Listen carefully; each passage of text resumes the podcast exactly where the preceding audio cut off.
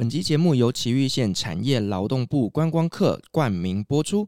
位于东京北边最短三十分钟车程的崎玉县，除了可以欣赏各种自然美景之外，在穿越小镇里的古城漫步更是别有一般滋味。这里还有荣登联合国教科文组织非物质文化遗产的穿越祭典及致富业绩。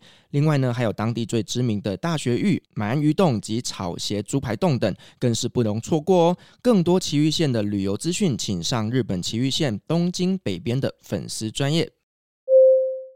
第一款加入乙醛的香水香奈儿 Number Five 诞生在第几世纪？这我怎么会知道啊？好，第二题，香水之都在哪里？法国巴黎。第三题，十七世纪古龙水问世了，那它的产地在哪一个国家？所以它又叫做科隆水呢？这个我知道，在德国，因为科隆这个城市我去过。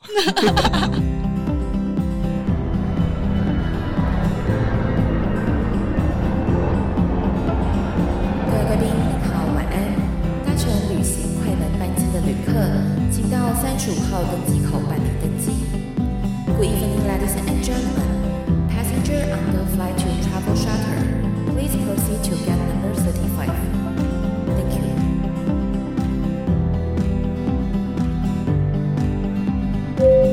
各位贵宾，我们即将起飞，请确实扣好系紧您的安全带。谢谢。Ladies and gentlemen, we are ready for takeoff. Please make sure that your seatbelt is fastened. Thank you.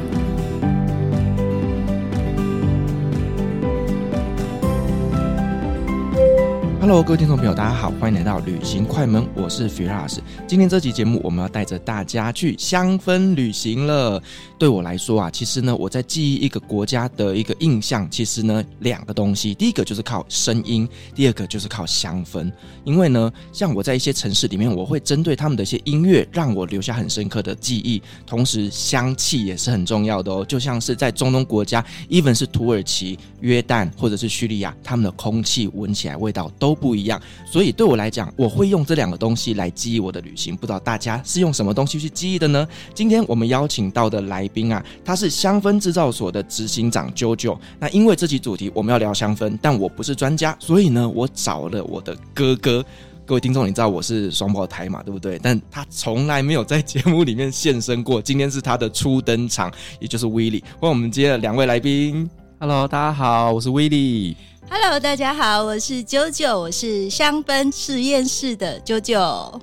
好啦，既然我们今天要来聊香水旅行啦，那我们想要问一下两位，你们对于旅行过程当中跟香气有没有一些什么连结的故事呢？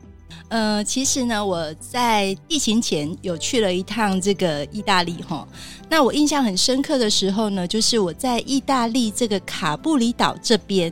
哇，这里有闻到一款非常好闻的香水，这个香水的品牌叫做 Cara Susi。那这个香水呢，因为它起源于一三八零年，那因为这个卡布里岛上面呢，它的呃，气候啊，非常适合的栽种一些天然的花草果实，所以呢，我觉得呢，我当时呢闻到这一款香水的时候，我就好爱它哦，所以呢，从此之后呢，我大概就开启了我的香水之路了。就等于是说，这个香气就代表了这一个城市的味道了。对，没错。好，那威利你呢？呃，我接触香水的时间其实并没有很长哦。那但对我而言的话，其实我很喜欢去收集一些城市限定香。好，那这就是每一个品牌的呃一些呃调香师，他对于就是每一个城市的一个记忆跟印象的部分所调出来的这些味道。那透过这些香水呢，也可以让我了解说每一个调香师对于每一个国家的一个印象跟一个呃认识的部分。对，因为其实呢，大家知道我其实还蛮喜欢去印度旅行的。那其实呢，印度的味道非常非常的复杂，因为呢，大家知道印度就是香料大国，所以呢，你在一个城市里面走着，你会闻到空屋，然后你会闻到很多奇怪的汗臭味，然后还有咖喱味，还有很多很多不同的香料味。所以呢，对我来讲啊，我对香氛记忆最深刻的城市其实就是德里。好啦，那我们刚刚聊的就是一些呃跟旅游有相关的一些香氛回忆。那呃，刚威利你有提到，就是说其实呢每个国家都会推他们自己专属的一个香氛嘛，对不对？是。所以其实每个国家他们喜欢的香氛味道都不太一样。这个地方我们可不可以请 JoJo 来跟我们稍微介绍一下呢？好，其实呢，我们大概比较普遍知道的就是说，诶，像东方人啊，就是东欧洲国家，就是印度啊、阿拉伯这一些，呃，你会发现来到这个国家的时候，都会闻到一个很像嗯、食物的味道，比如说肉桂，哦，就是味道比较重，而且他们这个国家的人喜欢用一些辛香料。这些调味料，所以呢，在东欧啊，这个印度啊、阿拉伯这些国家，他们就是属于比较喜欢用新香调，而且呢，新香调呢，其实就是有一种很性感啊，然后就是很魅惑的感觉。那所以呢，这个香调呢，很适合用来调情用。我跟你说，真的，我知道，之前我在沙乌地的时候啊，他们就有很多很多的香水店嘛，然后呢，我就好奇的走进去之后，他们老板就拿了一款香气。给我跟我说 这个 super good super good，然后我就心想说什么东西 super good？他说 for men super good，然后他给我闻，他跟我说这个就是他们当地的催情香，就是呢让女生闻了之后女生就会高潮。那我当下闻了就天哪，这真的很像屎味。对，所以你刚刚讲到就是关于一些催情这一块，我马上就联想到在沙乌地的这个故事。没错，而且呢，其实，在市面上呢，可以代表这个香气的，大概就是娇兰的一千零一夜，非常的就是一个代表性的香水。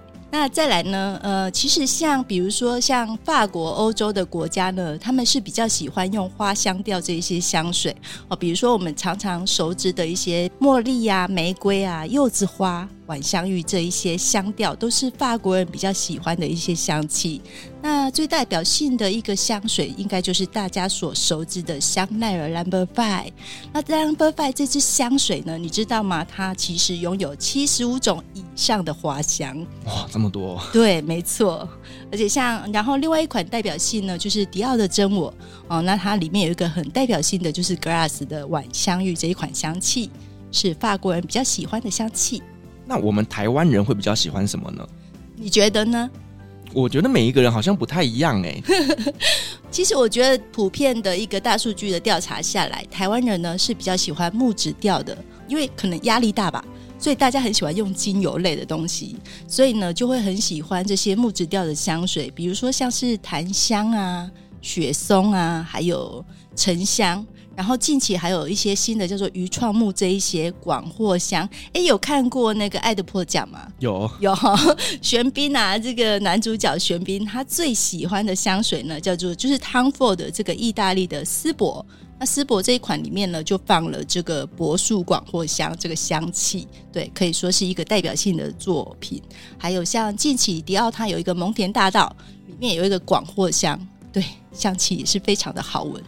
对，其实我觉得台湾人会喜欢木质香，还有一个原因就是呢，有一阵子啊，就是因为我受到疫情影响，所以都没有办法出国嘛。然后我的朋友他就跟我说，你要赶快涂檀香。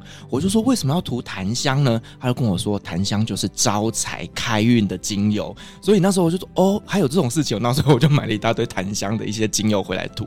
对，然后像学生啊，如果读书的时候啊，就是没有办法。聚精会神的话，其实就很适合用佛手柑这个气味去让它可以专注。对，嗯、所以台湾人真的普遍比较喜欢木质调。对，我想要补充一下哦，就是其实我认识很多的一个香水的朋友们，其实都喜欢一个味道，叫做茶香。那我觉得这其实可能跟台湾的一个可能大家的历史记忆有关，就是因为台湾呃产茶嘛，然后还有大家其实也很喜欢喝茶，不管是自己泡茶还是手摇饮也好，所以其实大家对于茶香的这个部分是会有一个共鸣的，对，所以其实我觉得茶香也是台湾人很喜欢的一种味道。对，没错，嗯，像我们 Jo Mardo 香水实验室啊，最近就推出了东方美人茶，还有这个马黛茶这个两个香气。都每次一上市就被用完了。其实有时候你知道吗？茶这个东西啊，它是真的非常非常好用的。有时候加在一些零食啊、饼干呐，或者是一些呃特殊的饮料，加上这个茶香之后，真的会让人家突然食指大动哎。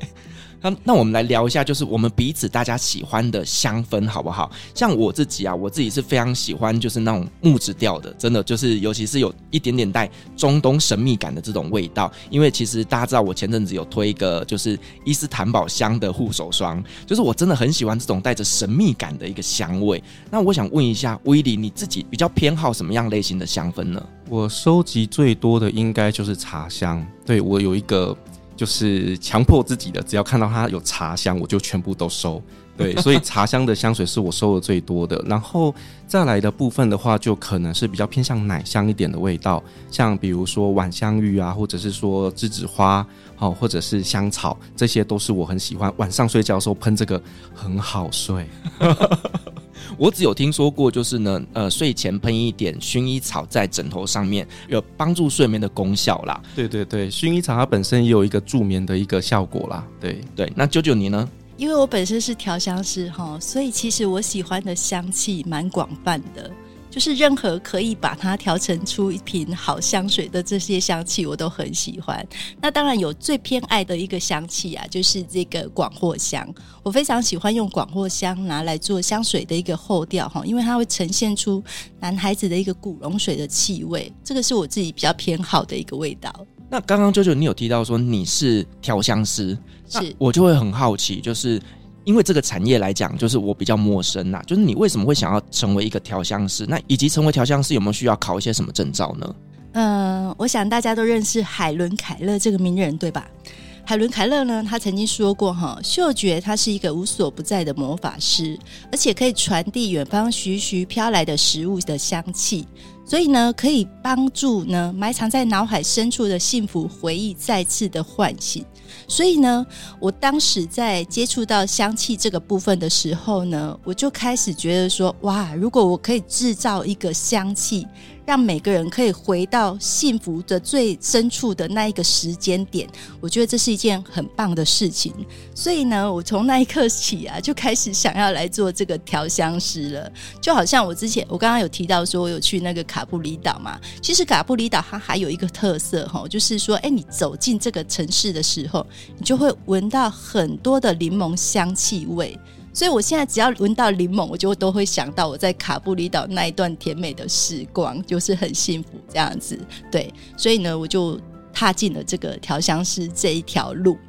那调香师他需要考证照吗？其实，嗯，就大家的了解呢，威利，你觉得？当然是要考的啊，要考证照。对啊。好，但是其实，在台湾来讲，或者是也许在其他的国家来讲，哈，其实他并没有这么的文明规定，必须要去考一个证照。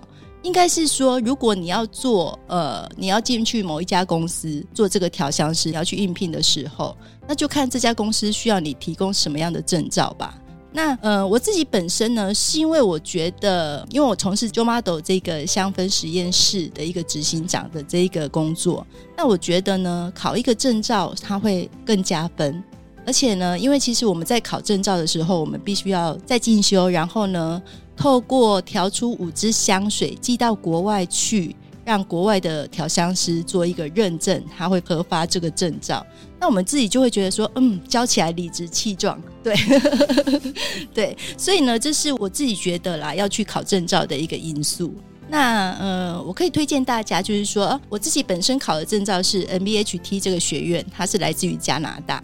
那当然，其实坊间还有很多其他的一些学院的证照，大家都可以参考一下。那这个证照会不会不好考啊？其实每一家的证照的考试方式可能都不太一样。那我去考的这一家呢，因为它就是要去认证你对于香气的描述，因为我们俗称调香师叫做鼻子，对吧？所以鼻子的意思就是说，你必须要去辨识很多种香气。所以呢，它会对于你在描述香气的这一些文字上的琢磨是不是很精准？对，好，这是他考的第一个部分。那第二个部分就是我刚刚有提到说会寄五支香水去给国外做审核嘛，那他就会去闻你这一个香气里面，其实他们会去评估的是，除了这支香水闻起来是好闻的之外，他会闻到这里面含有几种香气。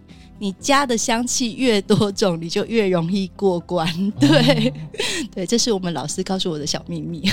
就是这个香味，它变得更加的有层次感。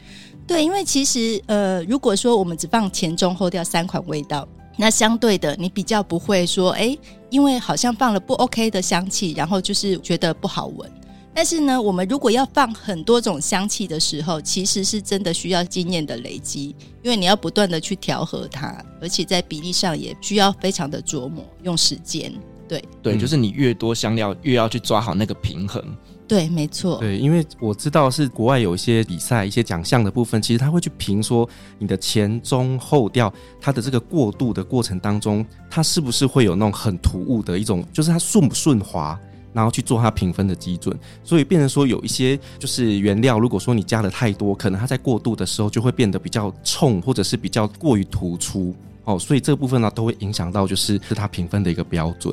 对，那我想要问一下舅舅一个问题哦，就是说，当你成为调香师之后，对你的生活有没有什么特别的影响？比如说，是不是就不能吃辣啊，或者是可能出门都要戴口罩啊，这样子的问题？其实这个真的很多人在问呢。当然，我其实真的也会尽量去避免。以前从来没有想过说，哎，我做一个调香师，我可能要避免吃什么。但是其实都从书上看来，然后老师教导，然后我们就真的自己会稍微去注意一下，就是吃的比较清淡一点。对，确实是会这样。但是你说它到底真的会有影响吗？这个有点不可考，因为就是没有一个实际上的一个数据存在。对，对，就像很多人会问我说啊，你当一个主持人，你有没有在特别保养你的喉咙？我说我没有，我酒糟喝，我吃超辣，完全不受影响。好，那我们刚刚其实有聊到，就是说香水它其实有前中后三种不同的味调。那这个部分我们可以请 JoJo 来分享一下，就是关于香水的这些前中后调的一些分类吗？好，我们先来讲哈，什么叫做前调？好，大家记住一个基础哈，前调的味道大概都是水果类的，水果类的香气都是属于前调。那薰衣草比较特别，它归类在前调。好，那中调其实就是花香调了，就是我们常常提到的玫瑰啊、茉莉啊、晚香玉啊，这些都是属于中调。那后调呢？后调就是木质调了，比如说像木台。哦，檀香、沉香这一些都是属于后调，然后还有像是呃动物的脂香、龙涎香啊这一些，它都是属于后调。对，那为什么会有分这个前中后调的一个区别？其实就是它停留在你身上的一个时间点。前调呢，大概是十五分钟到二十分钟，它就会散掉了。哦，它散得很快。那中调的部分呢，会停留一到两个小时。然后后调呢，是会停留大概四到六个小时的部分，哦，所以这是香水的一个前中后调的一个区分。所以说啊，在买香水的时候呢，你不可以直接就是啊当下喷的那个味道，嗯，觉得很棒就买了。其实搞不好啊，过个三十分钟或过个两个小时之后，那个味道其实才是跟着你最久的。所以其实买香水很重要一件事情就是呢，你当你试香完之后，你要稍微放一下，然后呢再去逛一下其他店啊或干嘛的，然后再回来买这瓶香水。对，确实是这样，没错，我自己本身都是这样。对，那威利，你要不要跟我们分享一下你自己在挑选香水的时候，你是怎么挑的？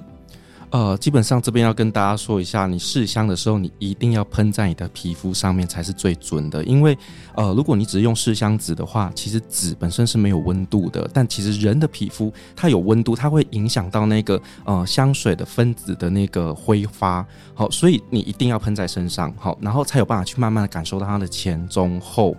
好，那至于说挑香水的部分的话，其实有很多人会觉得说，哦，持香时间很重要，可能我就是买一罐香水，我一定要买那种持香时间越久越好的。其实倒也不一定，其实我觉得反而是要挑季节，比如说你夏天的时候，就是尽量挑一些比较清新的、比较清爽的，那你可以多补喷。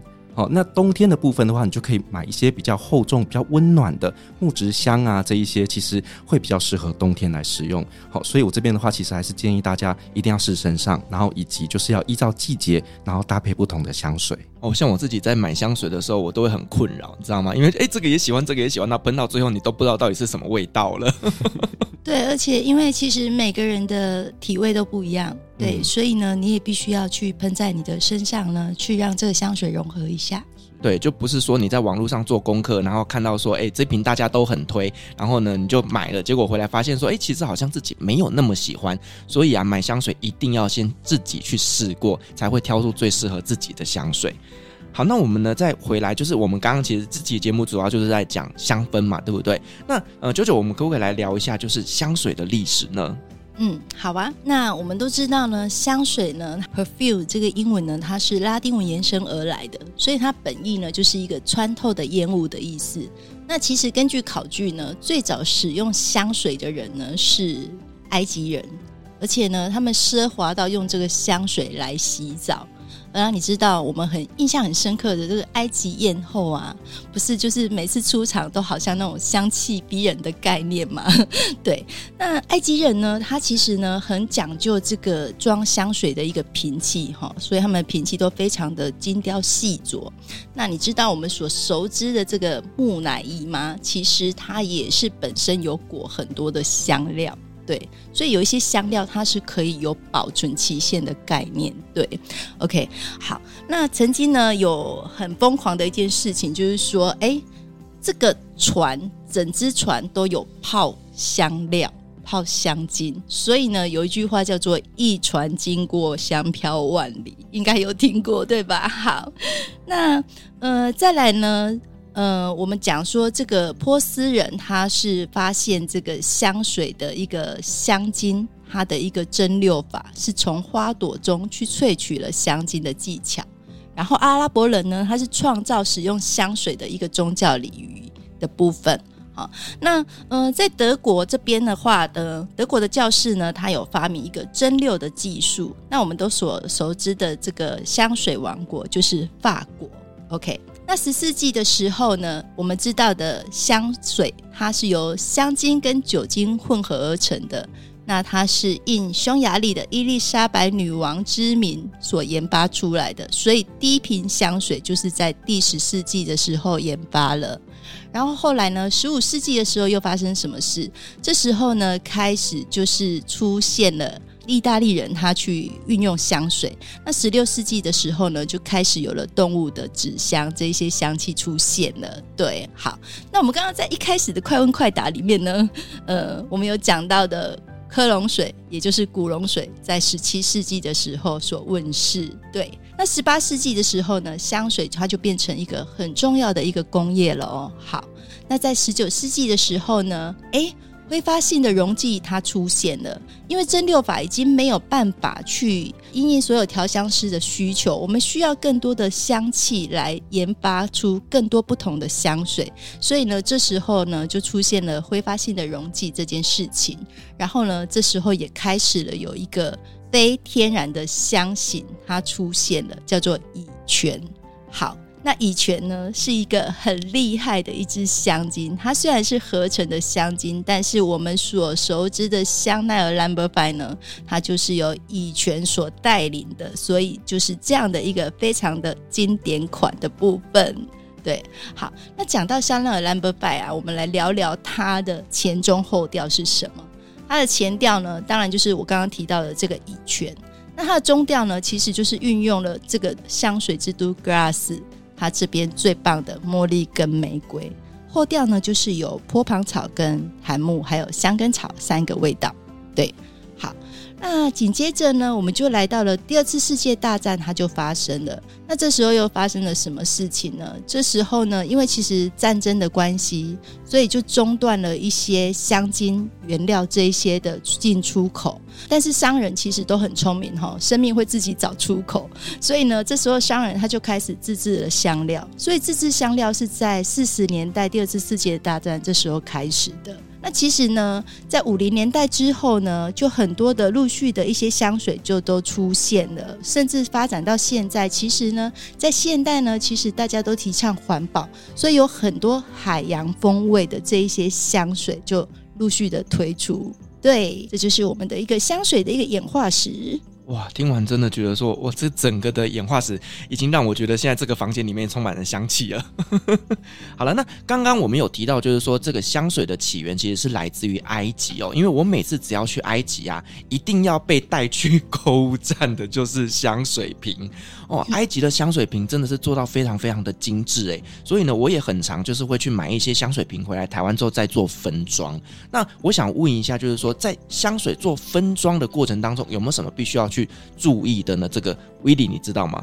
基本上我们都不太建议，就是把香水做分装啦，因为当香水碰触到空气之后，其实它的味道多多少少都会有一些些影响。那甚至如果说在呃分装的过程当中，如果分装的不好，可能沾到了一些什么东西，其实会导致于香水的变质的。所以一般来讲，还是会建议去买一些比较好一点的分装瓶，它是可以直接就是把那个香水的头拔起来，直接把它用一些什么什么原理，然后把它直接灌到里面去的。像这种就不会接触到空气，用这种分装会比较好啦。哦，对，原来如此，所以呢，以后我还是不要去埃及买香水瓶好了。但如果分装完之后，就是快速的用完，其实我觉得不会有太大的问题。就是如果说是要存放的话，可能就不太适合。对，嗯，了解。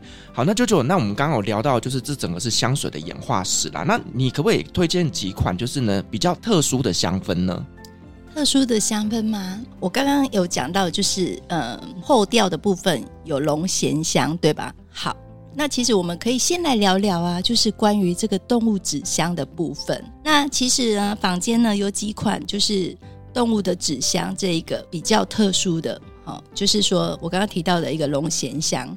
那你知道龙涎香它怎么来的吗？知道，我曾经看过一个视频啊、呃，我怎么讲视频呢？好，我曾经看过一个影片，它就是抹香鲸的大便。对，好，那其实呢，就是说，呃，龙涎香呢，它是抹香鲸演化而来的嘛。那你知道吗？抹香鲸它喜欢吃这个巨乌贼，但是其实巨乌贼其实是不好消化的，所以呢，它就会在这个抹香鲸的胃里面停留比较久。那停留比较久之后，再排出体外。诶，它就是所谓的这个龙涎香，嗯，我可以把它解读成这一支抹香鲸是因为它便秘了，所以产出了这个龙涎香。对，好，但是其实抹香鲸它的消化系统其实是蛮好的哈，因为一百头的抹香鲸里面，可能只有一头才会有这个龙涎香的产出，所以就是那一只它便秘这样子。对，没错。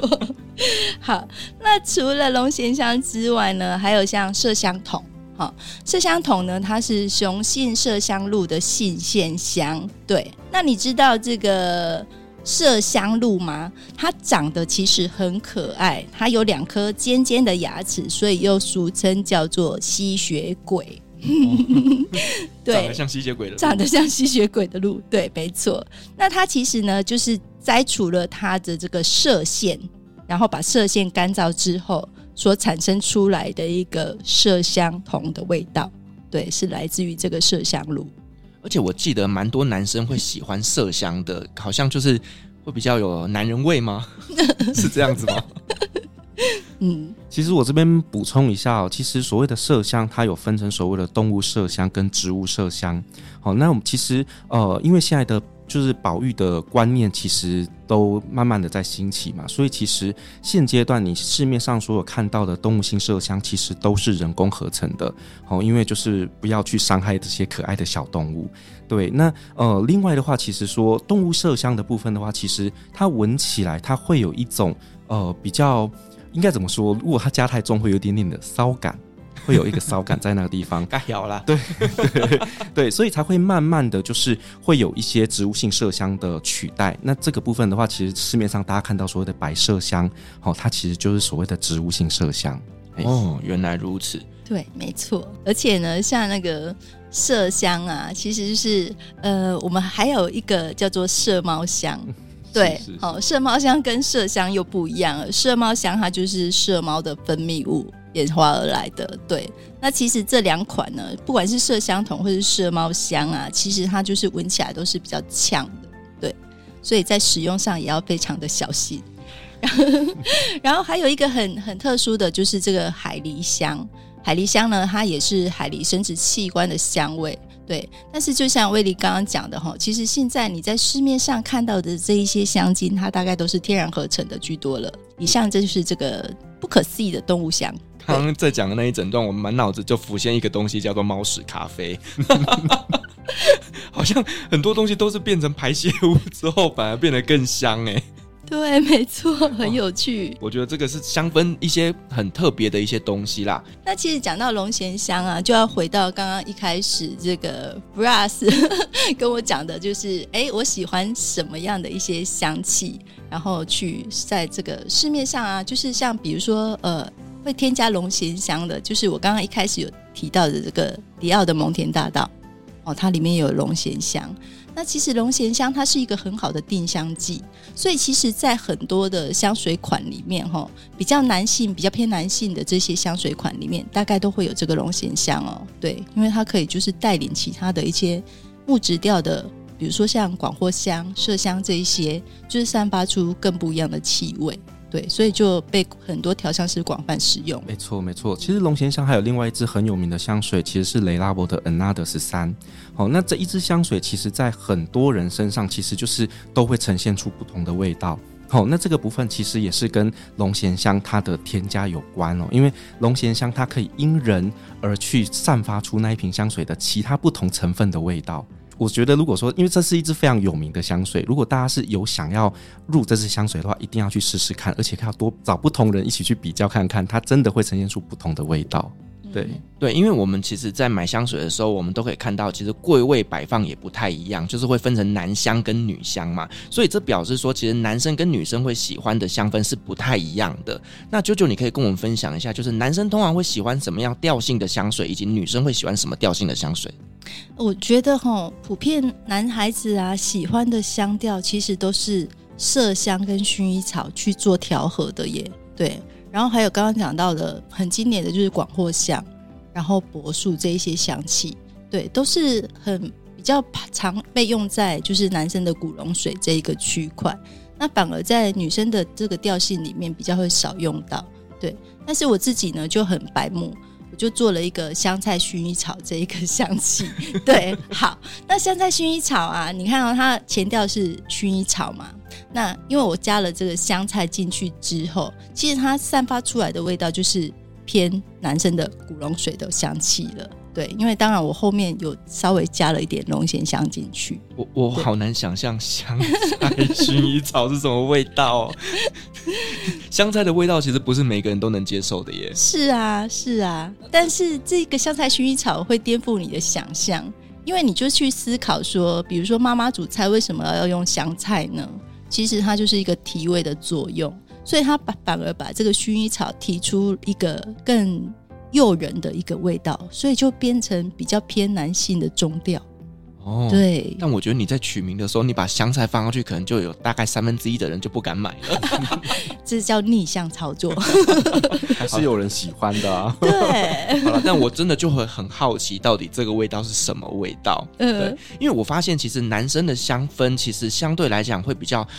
强烈浓郁一点点，可是女生的香水会比较偏偏一点甜味或者是花的味道，然后它的味道比较没有那么的强烈，这是我自己在试香的时候我的一个感受啦。那威利你觉得呢？就是男香跟女香有什么样的差别？其实我觉得大家要摒除所谓的男香跟女香这样的一个观念呢，就是只要你喜欢，它就是适合你的香水。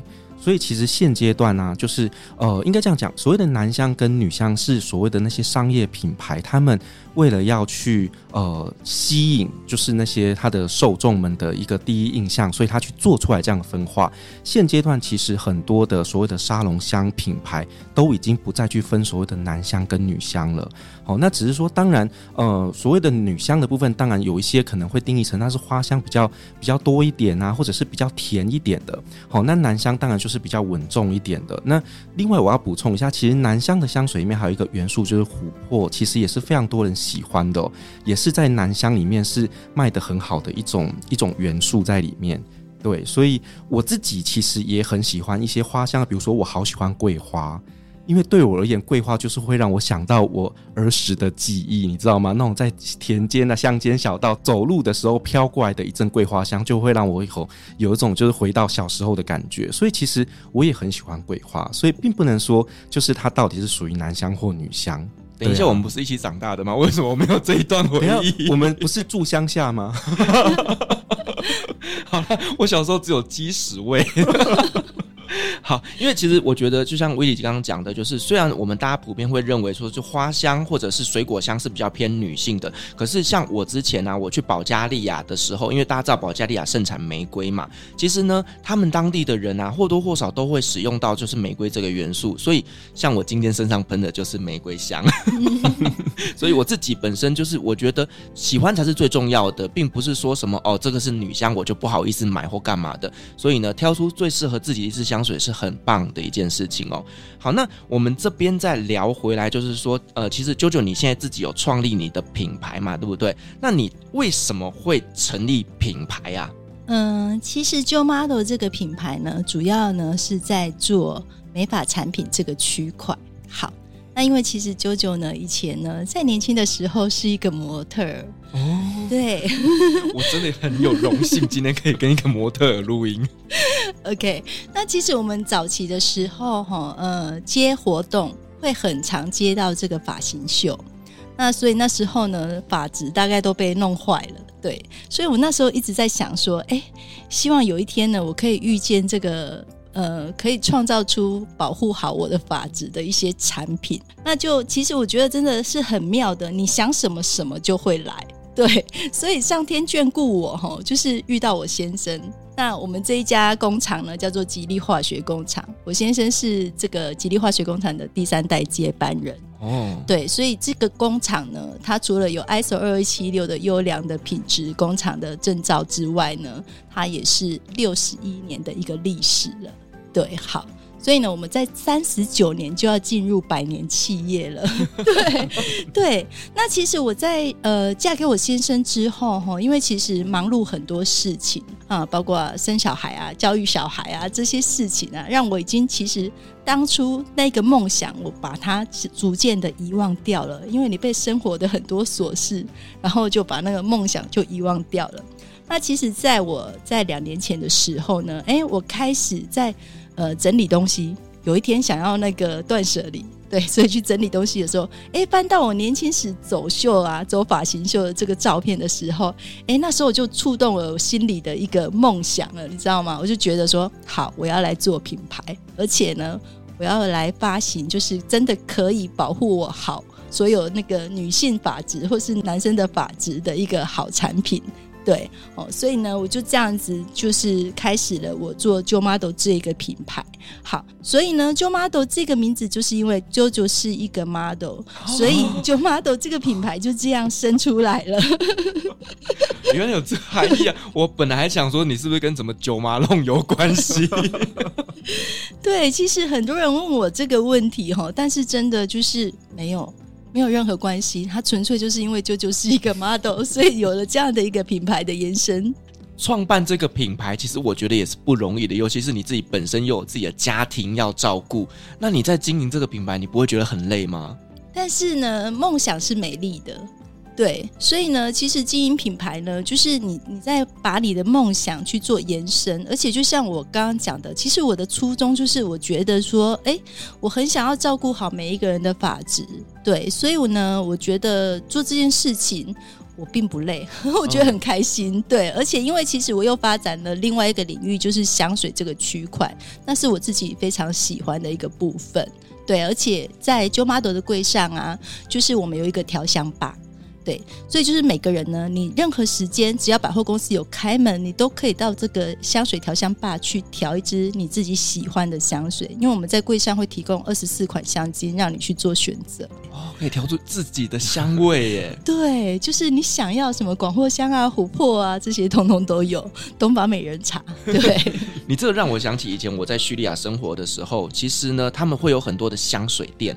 那你走进去这个香水店之后呢，你只要告诉他说你要哪一支香水，他就现场调给你。然后可能呢，这个东西在百货公司里面买可能是三千块，可是在这个香水店里面买只要一百块，所以我都说它是盗版的香水。原来是可以这样调出来的。是，但是其实就是它没有那么容易啦，因为其实跟比例都会有很大的关系嘛。对啊，还有其实香精的产地也会或多或少有一些影响。所以说，你真的要能够，呃，在这些众多的香精里面去调出，比如说我们刚刚讲的香奈儿 Number Five，它其实没有那么的容易，对，要不然。调香师怎么可以拥有这么高的年薪呢？这也是一罐香水为什么可以卖这么贵的原因啊！对，没错，香水其实它真的有非常非常多复杂的功法，绝对不是大家想象中这么简单的。那我想问一下，Jo Model 这一个品牌啊，它跟其他的香氛品牌或者是其他的法品品牌有什么样的差异呢？嗯，我们的美发产品哈，其实我的洗发精都是不含细磷的。而且我们没有化学的防腐剂。然后，其实我会在每一款里面都添加了一个有机芦荟。然后再来，就是因为我们自己本身做香水的研发这一个区块，所以我们的香气都是自己研发的。也就是说，哎，我可能跟国外进了一支玫瑰。但是呢，进来之后，我的玫瑰会再调和其他的味道，然后再推出去到市场上，所以它不是一般的玫瑰，它是专属于吉利化学工厂 Jo Mardo 的玫瑰。然后再来呢，就是说，呃，虽然我们是在百货公司设柜，但是其实我们的价格是非常的平易近人的。我也希望说，让所有走进百货公司的这些消费者，他都可以买得很开心。然后呢，嗯、我们柜上其实也有做这个空瓶的回收哦，鼓励消费者啊，可以跟我们一起做环保回收，爱地球，对，而且做种树这一些等等相关的跟环境保护有关的这些事情。然后呢，我们还会固定去配合公益活动。然后就是取之于社会，回馈于社会这些概念，所以我觉得呢，这些事情它好像听起来很简单，但是其实每一步在执行的时候都非常的有难度。比如说我们在洗发精里面去添加这个没有化学防腐剂这件事情，其实我们研发了大概有将近六年之久才能够做出来，真的是不容易耶，是不容易，因为天然的防腐剂它其实会有很多的变化。对，所以它其实就是你要把它稳定下来，所以它是一个还蛮困难的技术面。而且就是说，天然的防腐剂，当然就是说，哎，你在开罐之后，你可能六个月内要把它使用完毕。哇，所以真的，我觉得我很佩服你们的品牌理念，真的非常的棒。是。那刚刚你有提到，就是说你们的专柜是有提供大家去那边调出自己的香氛嘛，对不对？对。那我们到底要去哪里找到你们的柜位啊？那我们就在台北的诚品松烟的一楼，然后呢，高雄在梦时代以及左营星光三月，然后台南呢也在小西门星光三月。对，我们目前有四个据点。对，那每一个据点呢，你只要到百货公司这个四个据点上面，都可以自由的调出一款你喜欢的香水。但如果我什么都不会，去那边你们会教我怎么调吗？我们的柜姐会教你的。我很怕我调出一些很可怕的味道。